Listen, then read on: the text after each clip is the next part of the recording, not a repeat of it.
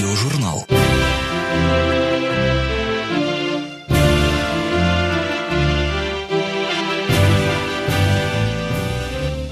Эмблема сыскного агентства Pinkerton Incorporated с изображением всевидящего ока и девиз «Мы никогда не спим» стали неотъемлемой частью американской истории. За 150 лет существования компании, основанной Аланом Пинкертоном, легенды о ней настолько переплелись с реальностью, что порой трудно понять, где заканчивается правда и начинается вымысел.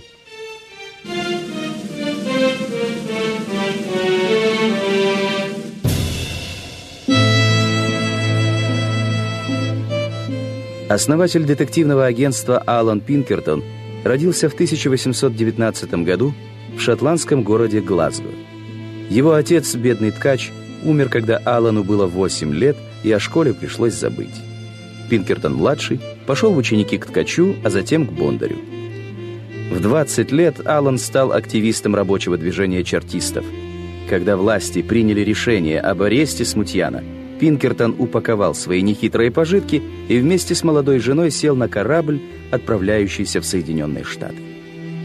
В Америке Пинкертон поначалу обосновался в маленьком городке на берегу озера Мичиган. Там он открыл собственную бочарную мастерскую. Однажды в поисках подходящего материала для бочек на берегу пустынного острова Аллан наткнулся на тлеющее кострище. Это показалось ему подозрительным. Он караулил в кустах три ночи, пока его любопытство не было вознаграждено. У костра собирались подозрительные люди, которые оказались фальшивомонетчиками. С помощью местного шерифа мошенники были арестованы, а слух о наблюдательности и сообразительности Пинкертона быстро распространился по всему округу. Затем Алан по просьбе местных коммерсантов выследил и задержал мошенника, подделывавшего накладные – Полиция оценила талант Пинкертона и предложила ему место помощника шерифа Чикаго. Алан согласился, но стремление к справедливости не позволило ему долго мириться с зависимостью полицейских как от местных властей, так и от главарей преступного мира. В 1850 году Пинкертон основал собственную компанию с громким названием «Национальное детективное агентство Пинкертона». В штате агентства в то время состояло всего 11 человек. Сотрудники Пинкертона, которых в шутку называли «пинками», были не только отчаянными смельчаками, асами маскировки и великолепными стрелками, но и отлично разбирались в психологии преступников. Дела агентства шли настолько успешно, что уже к началу 60-х Пинкертон открыл несколько филиалов за пределами Чикаго. Талантливым детективом заинтересовались и в Вашингтоне. В 1861 году Америка стояла на пороге гражданской войны. Расследуя саботаж на железной дороге в Балтиморе, Пинкертон узнал о готовящемся там покушении на президента – Детектив предупредил Линкольна об опасности, и президентский поезд прошел через Балтимор без остановки. Когда Линкольн благополучно миновал место возможного покушения, Пинкертон направил в Вашингтон телеграмму. Сливы доставили в сохранности вместе с косточками. После этого случая имя Пинкертона было на устах у всей Америки.